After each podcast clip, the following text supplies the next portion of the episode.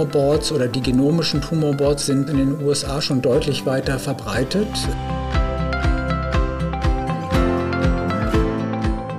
Heute besprechen wir eine Studie, die uns zeigt, dass die Möglichkeiten der genetischen Charakterisierung von Tumorgewebe weiter und weiter voranschreitet. Und wir besprechen heute, welche Rolle das in Zukunft zunehmend haben wird.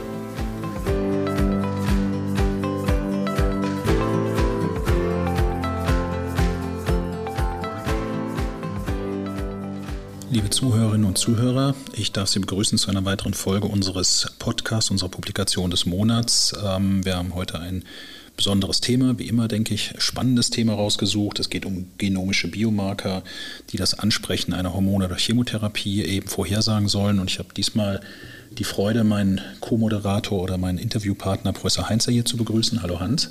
Hallo Markus, schön, dass ich dabei sein darf. Genau, wir haben, ich habe vorhin nochmal nachgeguckt, also wir beide haben noch gar keinen Podcast zusammen gemacht. Das ist ja jetzt der zehnte, ein kleines Jubiläum sozusagen.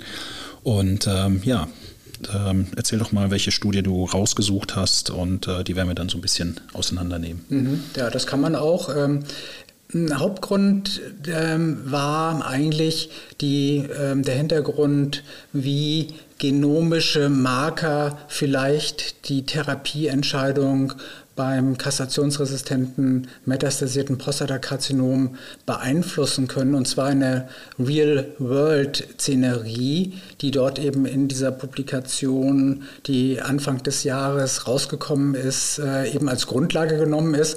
Da kann man, glaube ich, das vorwegzunehmen, wissenschaftlich viel drüber reden und streiten, aber ähm, das ist schon eine besondere Situation und das fand ich einfach schon mal bemerkenswert, ähm, weil Biomarker, das ist ja ein ganz großes Thema und ähm, leider ist es eher immer so, dass man sagt, ja, das haut nicht doch äh, nicht ganz so hin, äh, wenn man eben zirkulierende Tumorzellen und was es da alles gibt. Aber da gibt es eben Hinweise, dass das doch nicht allzu ferner Zukunft vielleicht unsere Therapieentscheidung doch beeinflussen kann. Ähm, und ähm, ja, Gewebe ist von jedem Patienten vorhanden. Das finde ich eben das Spannende an dieser Arbeit. Okay, also es war ja auch, ähm, ich fand es auch dann erstmal ganz interessant, dass sowas in European Urology, also für den klinisch tätigen Urologen, dann eben auch äh, publiziert wurde. Und ähm, ja, vielleicht kannst du mal die, die Patientenkohorte erstmal äh, charakterisieren, was dort ähm, gemacht wurde. Genau, das ist ein ganz wichtiger Punkt. Es ist eben also keine äh, randomisierte Studie im äh, klassischen Sinn, wie wir das eben kennen, sondern es ist eine retrospektive Studie, die dort eben zugrunde liegt.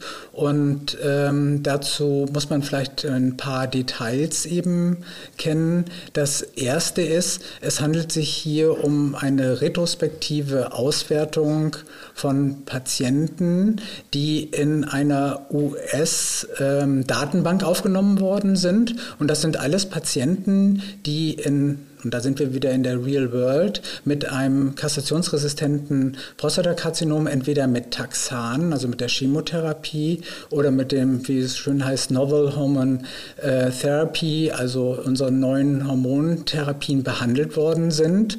Und das konnte der, ähm, der Therapeut ganz frei entscheiden. Das kennen wir ja auch, nicht? Also äh, bei welchen Patienten entscheiden wir uns für eine Taxantherapie, bei welchen von einer, äh, für eine Hormontherapie mit den neuen Substanzen. Und ähm, das Besondere dabei ist, dass bei allen Patienten, die hier retrospektiv ähm, untersucht worden sind, um die Therapieentscheidung herum Gewebe in Form von Biopsien vorlag, die dann eben retrospektiv ausgewertet werden konnten.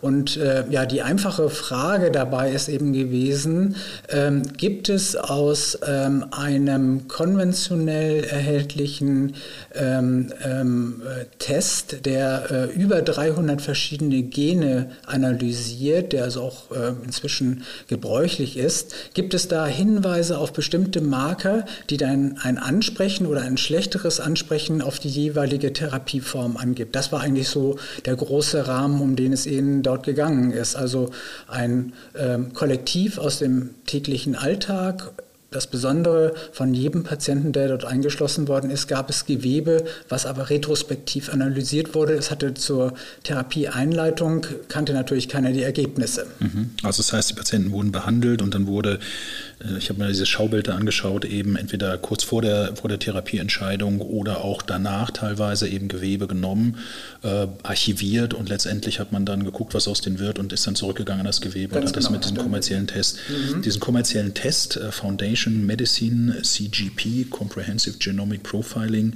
das ist ein kommerzieller Test. Das ist ein kommerzieller Test, ähm, der ähm, eben ganz genau äh, 324 Gene analysiert ähm, insgesamt und ähm, den gibt es so seit 2010, ist so aus dem akademischen Umfeld äh, entwickelt worden.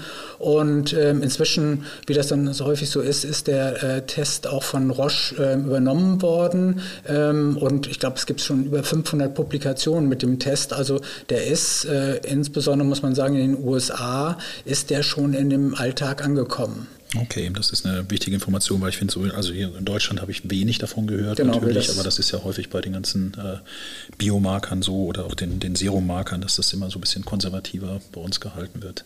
Sicherlich umso wichtiger, dass wir diese Publikation aufgreifen. Und äh, was war das Fazit der Autoren?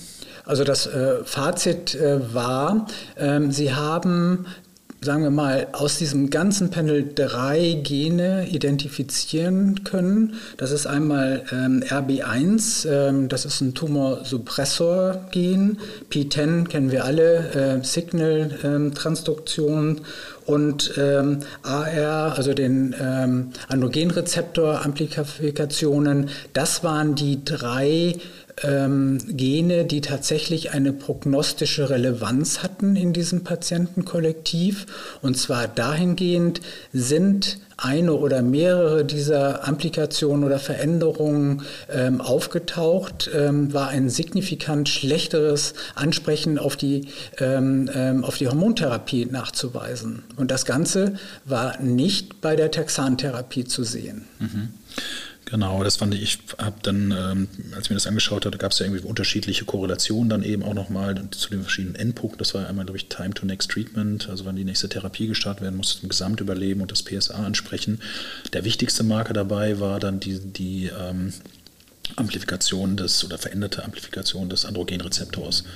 Genau, das ist, äh, sagen wir mal so, ähm, dass, dass diese drei Kandidaten sind, ist jetzt nicht ganz überraschend. Das ist ja in der Literatur auch ähm, immer wieder, dass die, die eben vorkommen. Nicht? Äh, dabei äh, insbesondere natürlich alles, was mit dem Androgenrezeptor zusammenhängt. Wir kennen ja die, die Splice-Varianten-Diskussion, äh, ähm, die ja dann nicht, auch nicht mehr so grenzgreifbar gewesen ist und im, im Sande verlaufen sind. Aber das ist jetzt eben diese Marke, Marker geworden sind, das ist eigentlich nicht das Überraschende in dieser ähm, Studie. Absolut, ja, fand ich auch. Und ich muss sagen, was ich so ähm, ähm, vielleicht limitierend fand, ist natürlich, dass ja die klinische Entscheidung häufig die, die wichtigere ist als ähm, dann unbedingt ähm, jetzt eine, eine genetische Analyse.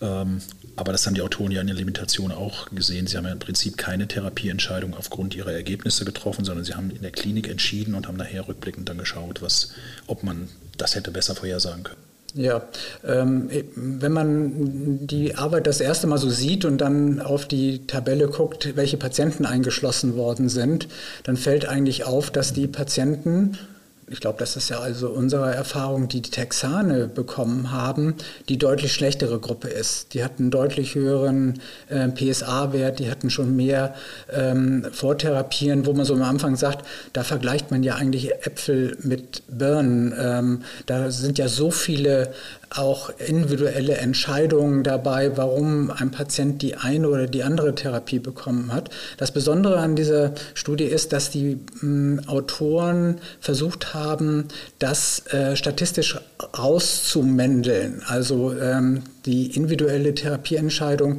das äh, ähm, sozusagen statistisch herauszurechnen. Und ähm, das ist aus dem Methodenbereich des äh, Propensity Scores ähm, entstammen.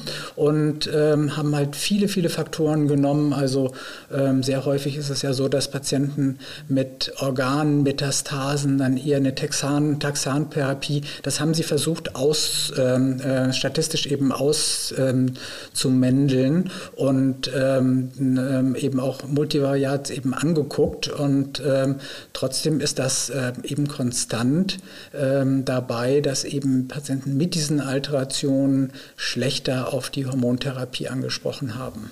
Ja.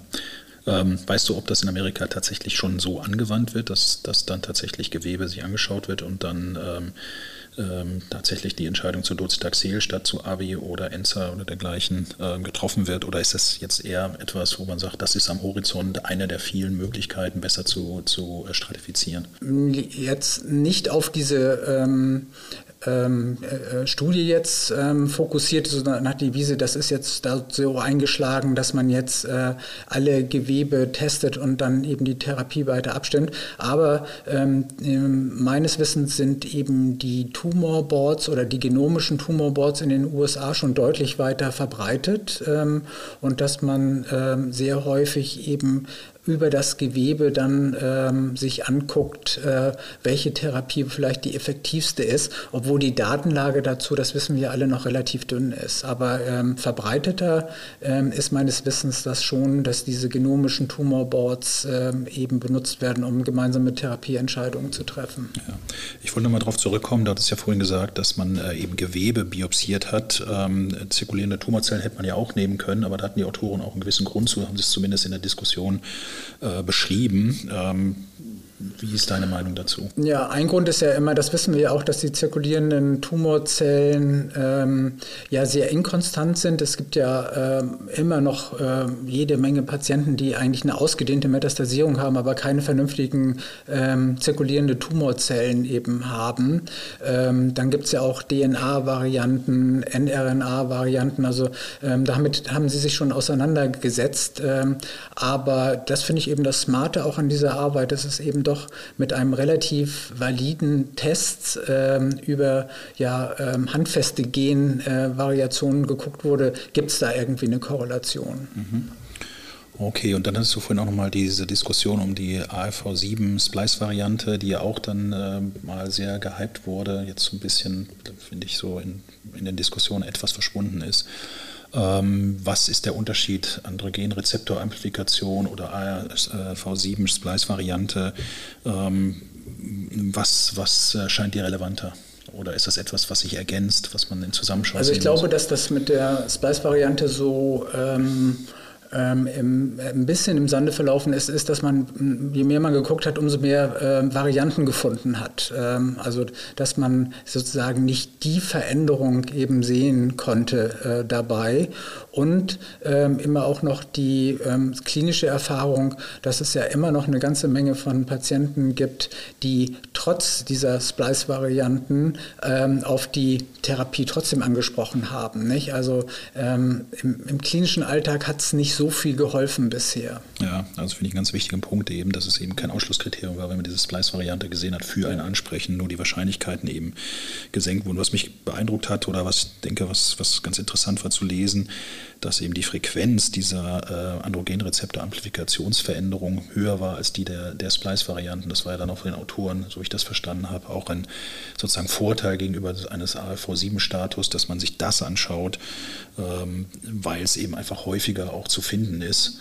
Ähm, genau mit diesem RB1-Gen, also dem Tumorsuppressor-Gen, auch da war es ja so, dass das prognostisch relevant war, aber halt selten gefunden wurde. Ich glaube, das ist auch ein wichtiger Punkt, wie häufig man dann eine, eine Mutation findet, um die dann in einer klinischen Entscheidung mit einfließen zu lassen. Wenn es die so selten gibt, dann braucht man sie auch kaum anzuschauen. Genau, das war also selbst unter den, du hattest es ja gleich am Anfang gesagt, ähm, dass selbst unter den drei Genen, die dort eben in Frage kommen, ähm, das relevanteste eben ähm, der Androgenrezeptorveränderungen eben sind, nicht? Weil selbst in dieser Studie zum Beispiel RB1 oftmals zu selten vorkam, als dass man das dann statistisch verwerten konnte.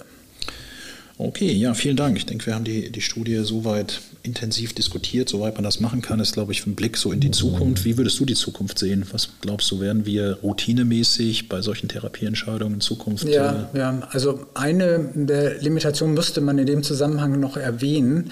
Ähm, die haben ja gesehen, dass ähm, bei den äh, Patienten, die ähm, eben diese Genveränderungen nicht hatten, die Chemotherapie besser gewirkt hat.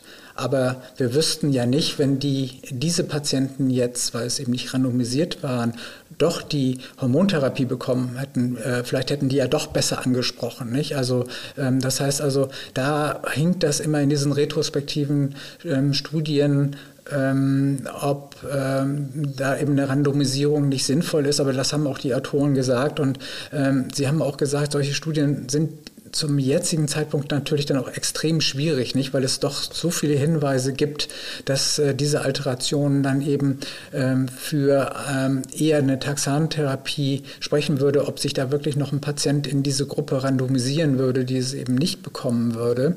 Ähm, das ist das eine. Aber ähm, um auf deine Frage zu kommen, ich glaube, dass zumindestens bei Patienten, die dann in die Zweit-, vielleicht Dritttherapie kommen, diese ähm, ja, genetischen Tumorboards immer ähm, wichtiger werden und interessanter werden, dass man sich eben ähm, guckt ähm, und auch immer mehr Erfahrungen sammelt, ähm, ob auch nicht mit den klassischen Therapien ähm, hier nicht eine bessere Lenkung der Therapie für die Patienten möglich ist. Also ich glaube, das wird kommen und das sehen wir ja auch in anderen ähm, Identitäten. Ich glaube, kein Bronchialkarzinom wird äh, ohne eine Testung inzwischen therapiert. Ähm, da hinken wir eher vielleicht noch ein bisschen zurück, aber ähm, eben auch in Ermangelung der, ja, welche Marker nimmt man denn nun wirklich nicht? Und das ist das Interessante. Hier hat man welche an der Hand. Das passt alles ganz gut und äh, das muss man auf alle Fälle weiter verfolgen. Okay, vielleicht eine Frage noch so, ähm, auch aus dem klinischen Alltag heraus. Nun haben wir Patienten, wo eine Therapieentscheidung ansteht. Wir sehen eine Läsion. Der Patient ist kastrationsresistent. Ähm, wir werden wahrscheinlich in Zukunft auch eine andere, ich sag mal, Vortherapie haben als das, was hier in den Studien äh, durchgeführt wurde. Wie sieht es aus mit so Kostenübernahme von äh, Biopsien, Proben, Lymphknoten oder Knochenbiopsien und dergleichen? Ist natürlich ein Problem, nicht? Ähm, weil die ähm, Gentestung, ähm, wir hatten es ja schon gesagt, die Verbreitung Verbreitung nicht. Also viele Tests, die kennt man hier gar nicht, die in den USA schon eine deutliche Verbreitung haben. Da ist es ähm, auch in den Leitlinien schon viel stärker ähm, ähm, sozusagen implementiert, sodass eben die Kostenübernahme auch möglich ist.